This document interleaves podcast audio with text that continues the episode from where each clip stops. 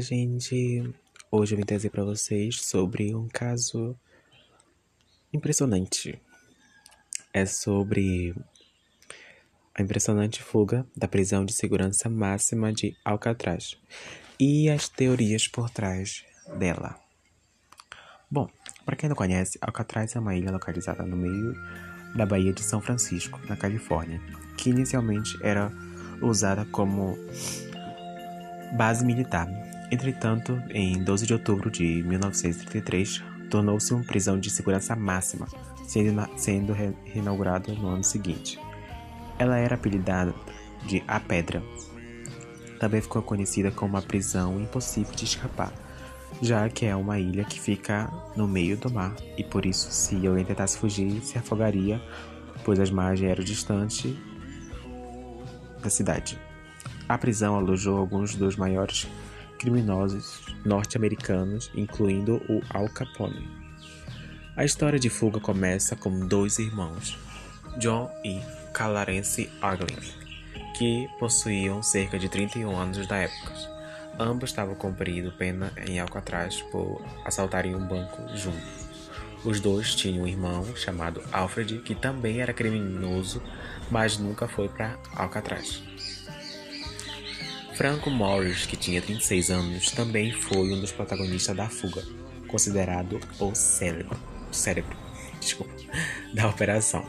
Quando criança, foi abandonado pelos pais e passou sua infância em lares adotivos, dos quais sempre fugia.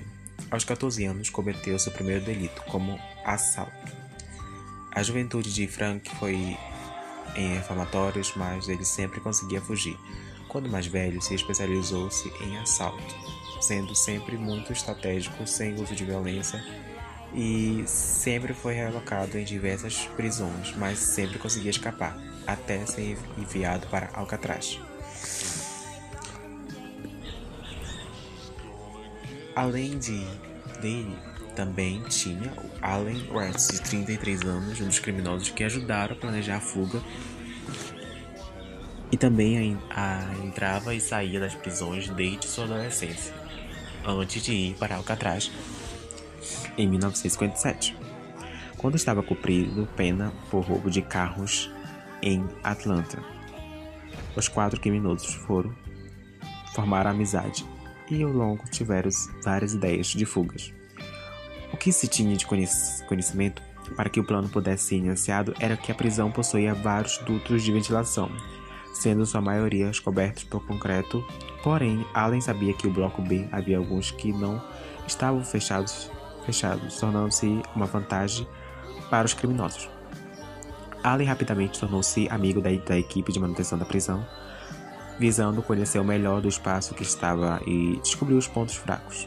Em 1961, ele, Frank e os irmãos Aglin pediram suas transferências para a cela no bloco B. O pedido foi aceito pelos superiores. O primeiro passo do plano foi construir cabeças de manequim feitas com sabão, concreto, cabelo humano, o qual provavelmente conseguiram com Clarence e os irmãos Aglin, pois ele trabalhava como barbeiro na prisão, e outros materiais que eles serviram para enganar os guardas. O segundo passo era tentar escapar pelos dutos de ventilação, mas eles eram muito pequenos, então alguns estudos, os criminosos perceberam que as paredes em volta todos eram finas e poderiam ser quebradas aos poucos para que assim tivesse um buraco maior para passar. Dia, dia após dia, durante meses, os fugitivos fizeram um pequeno furo nas paredes, que já eram danificadas pela umidade. Foram utilizadas colheres, uma broca improvisada e a partir de um aspirador de pó e até mesmo uma moeda de 10 centavos para conseguir quebrar a parede gradualmente. Para que os guardas não escutassem o barulho provocado, eles revezavam as tarefas. Enquanto um furava a parede, outros tocavam um instrumento em alto som para encobrir. Os buracos eram tapados com roupas e outros objetos, sendo possível esconder por ficarem perto do pé da cama. Atrás da parede havia um, um corredor de guardas, raramente frequentado. Portanto, Allen começou a pintar as paredes como profissão na prisão o que levou até uma pequena sala não utilizada, e ele convenceu os guardas a colocarem cobertores devido à tinta e lá fez a sua própria oficina. Eles escondiam ferramentas e cabeças de manequim. Em 11 de, de junho de 1962, dia da fuga, deveriam quebrar as paredes e se encontrar na oficina para ali escapar. Porém, Allen foi deixado para trás, pois sua parede não estava fraca o suficiente e ele não conseguiu quebrá-la. Frank e os irmãos, que chegaram à oficina após atravessar as paredes e o corredor dos guardas, prosseguiram com o plano e passaram por um tubo de ventilação o suficiente e grande que havia na pequena sala. O horário estimado foi de às 10 e, 10 e meia do dia 11 para 12. Ao chegarem no teto, os três desceram pelo, pelos canos, canos e finalmente ficaram cara a cara com o mar.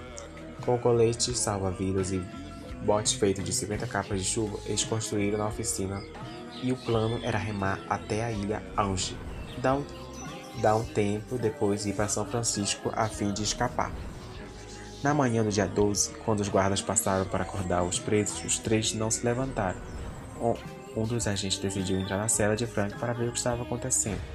E ao cutucar com a cabeça de manequim, ela rolou ao chão e quebrou imediatamente. Toda a prisão foi fechada. Logo que as buscas começaram, a oficina foi descoberta e perceberam que os fugitivos não estavam mais na prisão. Além dos guardas do, os guardas do FBI e guarda costeira foram chamados, mas nunca conseguiram encontrá-los. Até hoje não se sabe se puderam escapar com vida ou morreram no mar. A primeira teoria afirma que o plano deu certo até eles entrarem no mar, entretanto faleceram por, por o trajeto ser, ser um pouco longo e a água ser agitada. E um bote caseiro como os deles não teria suportado fazer com que assim eles se afogassem. Porém, atualmente os mergulhadores realizam essa travessia todos os anos, e apesar de relatarem de ser pelo, pelo fato difícil, mas também pode ser possível. A teoria motivada pelo fato é que um remo e um saco de fotos dos irmãos Agnew e cartas e papéis de, de contatos foram encontrados próximo à ilha. A polícia também concluiu que John, Clarence e Frank morreram, pois aqueles itens deviam ter importância para eles. Provavelmente não os deixariam para trás tão facilmente. Além de verificar em vários lugares se os três compraram comidas, passagens a fim de para não ser encontrados. Já na segunda teoria diz que a fuga foi um sucesso. A mãe dos irmãos Agnew recebia flores e cartas com iniciais e assinatura deles todos os anos em seu aniversário. Um dos membros da família confessou, em seu leito ao sobrinho de John claramente ambos estavam vivos e bem. Um amigo de infância dos irmãos Agli também relatou que uma viagem ao Brasil em 1965, numa cidade próxima de Janeiro, ele encontrou ambos e tiraram várias fotos. De acordo com, com John, Clarence viveu em um, em um rancho, um homem guardou o segredo por 17 anos. Allen, que não que não conseguindo escapar, cooperou e contou todo o plano à polícia, fazendo que sua pena fosse diminuída. Ele foi solto em 1967, porém um ano depois foi preso novamente por roubo e faleceu em 1978. O caso de fuga em si encerrou-se em 1989 por falta de novas pistas. Porém, em 2018 veio ao público uma carta escrita e enviada supostamente por John Aglin à polícia de São Francisco em 2013 que dizia que seu irmão Clarence havia falecido em 2005 e Frank em 2008. Por meio da correspondência, o homem tentar fazer um acordo com as autoridades. A carta afirma que John estava com 83 anos e com câncer e que prometesse a ele no máximo um ano de prisão e medicamentos que que ele revelaria sua localização exata.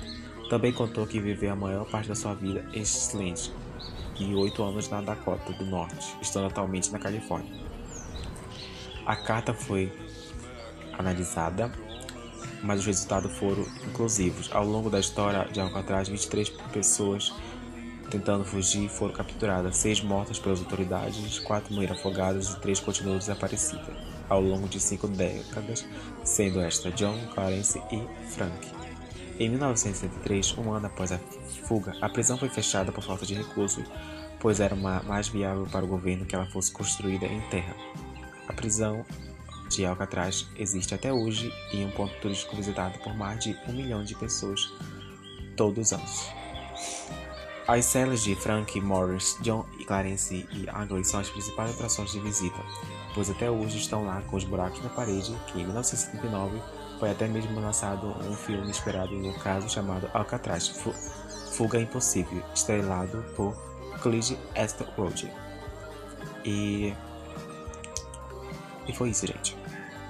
Esse foi o caso de hoje sobre uma, a prisão de maior segurança de todas e é isso, espero que vocês tenham gostado e até o próximo caso. Falou!